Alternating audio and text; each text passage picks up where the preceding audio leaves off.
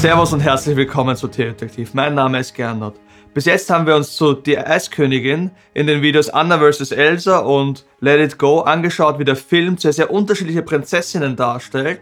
Nämlich auf der einen Seite Anna, das typische Disney-Prinzessinnen, Cool Girl, die quasi all diese Sachen machen kann, die sehr sympathisch, sehr lebhaft ist. Und auf der anderen Seite Elsa, die sehr, ja, ihre Gefühle unterdrückt, sehr im Selbstkonflikt ist mit sich selber, sehr eine atypische Prinzessin ist, aber die dann diesen großen Moment der Befreiung erlebt, wo sie die Ketten abwirft, ihre Gefühlen freien Lauf lässt und ihr authentisches Ich findet. Falls du die Videos noch nicht gesehen hast, dann findest du über mir jetzt gerade das I, da kannst du draufklicken und wirst mit den beiden Videos verlinkt. Und was ich ganz spannend finde, ist im zweiten Abschnitt von dem Film, im zweiten Abschnitt, da sehen wir, wie der Film eigentlich hier zwei Ideen dekonstruiert. Auf der einen Seite haben wir Anna. Anna, die eben diese typische Disney-Prinzessin darstellt und diese Idee von einer Disney-Prinzessin und von romantischer Liebe, wie wir sie üblicherweise in Disney-Filmen finden, die wird da auf eine ganz spannende Art und Weise neu erzählt, um sie eigentlich zu zeigen, was an dieser Idee toxisch ist und was an dieser Idee problematisch ist. Geschehhaft hat sie beim Ball ihren Traumprinzen Hans gefunden, die wahre Liebe.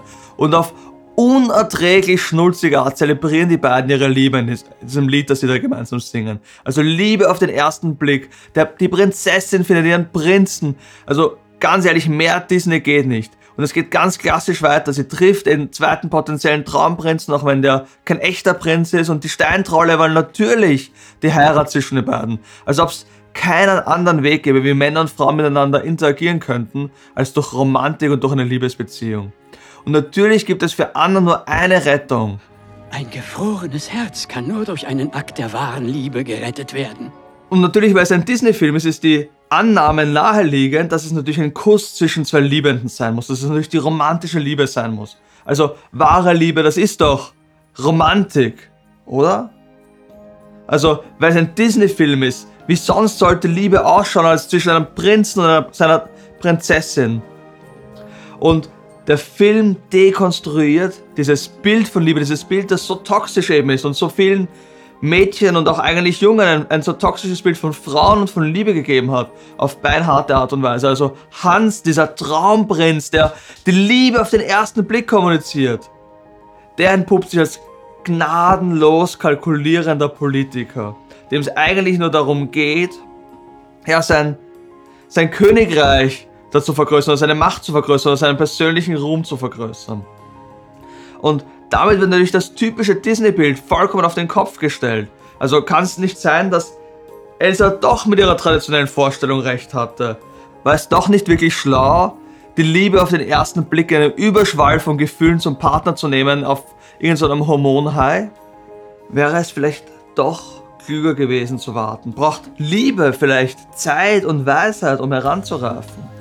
Ist es vielleicht doch weiser, Liebe Zeit zu geben, zu prüfen und zu schauen, was Beziehungen wirklich tragfähig macht? Und dieser Twist, den der Film hier hat, der, glaube ich, hat eine unglaublich starke, eine unglaublich herausfordernde Botschaft für unsere Zeit, für unsere Kultur, wo wir so, ja, fast obsessiv auf Authentizität und romantische Liebe Wert legen. Also kann es nicht vielleicht sein, dass dieser Drang, authentisch zu sein, diese Suche nach romantischer Liebe, nach dem Ausleben von Gefühlen, eigentlich dazu führt, dass wir beziehungsunfähig werden? Ist es nicht eigentlich so, dass Romantik und Gefühle viel zu instabil sind, um eine stabile Beziehung aufzubauen? Ist es nicht eigentlich so, dass wir nicht nach Selbstverwirklichung in Liebe suchen, dass nicht Liebe nur aus, aus Gefühlen besteht, weil das eben Beziehungen so bruchhaft macht, weil unsere Gefühle können sich jeden Moment ändern, sondern es eigentlich so ist, dass es mehr als Romantik braucht, dass es eine Liebe braucht, die größer ist als Romantik, eine Liebe, die eben nicht auf unseren ständig wechselnden Gefühlen aufgebaut ist, sondern auf einer Kraft, die stärker ist, auf einem Bund, der mehr bringt, eine Liebe, die größer ist, nämlich die aufopferungsvolle Liebe. Also Anna, die Disney-Prinzessin, die wird hier dekonstruiert gemeinsam mit dieser Disney-Vorstellung von Liebe. Es ist nämlich nicht der Traumprinz, es ist die Schwester und ihre Liebe, die ihr Herz erwärmt und die sie damit rettet. Damit findet eigentlich in dem Film fast schon unbemerkt eine Disney-Revolution statt. Also an dieser Stelle wird der Disney-Prinz über den Haufen geworfen. Also das Konzept auch von romantischer Liebe, das wir sonst in Disney kommuniziert sehen, wird hier komplett revolutioniert. Nämlich es ist nicht der Traumprinz, der sie rettet, sondern es ist die Freundschaftsliebe, der Familienbund zwischen Anna und Elsa, der die beiden rettet. Und dadurch ist der Film eigentlich auf eine interessante Art und Weise erfrischend progressiv und erfrischend konservativ. Also progressiv, weil Anna und Elsa als Frauen hier als vollwertige Menschen dargestellt werden. Also Frauen sind Menschen unabhängig davon, ob sie einen Partner haben. Frauen sind Menschen unabhängig davon, ob sie romantische Liebe finden. Und das könnte man natürlich sagen, no, no, nicht, natürlich ist das so, natürlich sind Frauen Menschen. Aber im Disney-Universum ist das eine erfrischende, eine neue Botschaft, weil es eben nicht den, den männlichen Erlöser braucht, nicht die romantische Liebe als Erlösung braucht für Anna und Elsa, um Rettung zu finden. Und damit hat der Film eigentlich eine sehr positive feministische Botschaft, die er gibt, nämlich Frauen sind wertvolle Menschen unabhängig von Romantik, von Liebe und davon, ob sie einen Mann finden, der sie erfüllt oder der ihnen Verwirklichung gibt. Und auf der anderen Seite ist der Film erfrischend konservativ, weil eben Elsa und Anna etwas entdecken, das ein stärkerer Bund ist, eine stärkere Antriebskraft ist, als es die romantische Liebe ist. Die Familie. Es ist ein uralter Bund, der die beiden Frauen verbindet, der den Rahmen für die aufopferungsvolle Freundschaftsliebe bietet.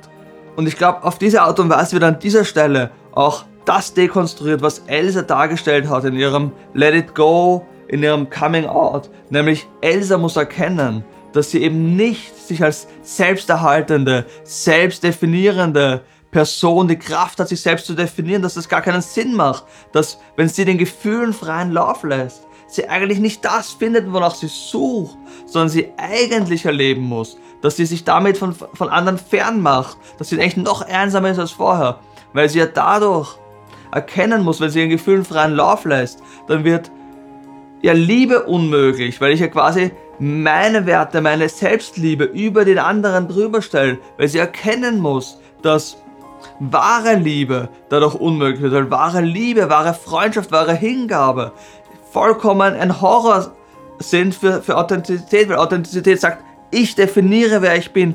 Ich definiere, wen ich liebe und wie ich liebe. Aber Liebe erfordert doch, meinen Blick auf den anderen zu richten, auf den anderen zu schauen.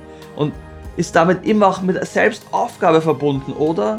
Und so beendet Else Coming Out ihren Ich definiere selbst, wer ich bin Trip. Sie entscheidet sich doch Teil der Gesellschaft zu werden, aber nicht in der repressiven Karikatur des ersten Abschnitts, sondern in einer Synthese des traditionellen Bildes. Also sie erfüllt ihre traditionelle Rolle, die sie von außen bekommen hat aber transparent, als wer sie wirklich ist. Sie ist neu, sie ist frei, aber eben nicht sich selbst zu definieren, sondern der zu sein, die zu sein, wozu sie geschaffen ist. Also in Zusammenfassung, der Film ist auf der einen Seite sehr progressiv, also besonders in dem in dem, wie er das Selbstbild, die Selbstverwirklichung darstellt, vor allem in dem Lied Let It Go, wo er sehr destruktiv eigentlich diesen modernen Individualismus, diese moderne Streben nach Selbstverwirklichung, authentischer Selbstverwirklichung hervorbringt. Das ist auf der einen Seite auch sehr, sehr Disneyhaft, also es ist am Ende ja doch, obwohl der Traumprinz dekonstruiert wird mit Hans, ja dann doch wiederum so, dass sie die Anna ja ihre große Liebe dann im Christoph findet. Aber, und das ist vielleicht positiver, aus einer Freundschaft heraus, also nicht aus dem Hormonhigh, aus dem Gefühlshigh, was sie hatte im ersten Begegnung, sondern eben daraus, dass sie eine Freundschaft hat. Und in dem Sinne natürlich gibt es da verschiedene Probleme mit dem Film. Aber auf der anderen Seite ist der Film aus christlicher Sicht doch sehr, sehr positiv in seiner Botschaft. Weil wir sehen eine Königin, die auf der einen Seite akzeptiert, wie sie geschaffen worden ist und auf der anderen Seite bereit ist, diese Geschaffenheit in den größeren Kontext menschlichen Zusammenlebens einzuordnen. Also Reformation statt Revolution. Wir sehen Freundschaft als die größere Form der Liebe, die die romantische Liebe bei Weitem übertrifft in ihrer Dauer, in ihrer Kraft.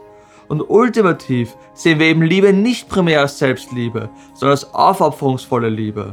Eigentlich ja wie, wie Olaf der Schneemann das ja auch zu Anna sagt, wie Anna schwer verwundert eben von diesem von diesem Eisstrahl, der sie getroffen hat und noch mehr seelisch schwer verwundet von dieser Zurückweisung durch Hans und durch diese enttäuschte Liebe von Hans am Boden liegt. Und Olaf sagt eben zu ihr diesen eigentlich sehr interessanten Satz. Ich weiß ja nicht mal, was Liebe ist. Das macht doch nichts. Ich weiß es. Liebe ist die Bedürfnisse von jemand anderem über seine eigenen zu stellen. Und das ist ja etwas, was wir als Christen ultimativ als etwas erkennen können, weil sie zutiefst in Christus die größte Erfüllung finden. Also Jesus Christus, der bereit war, sein Leben aufzuopfern für seine Freunde, um seine Freunde zu retten.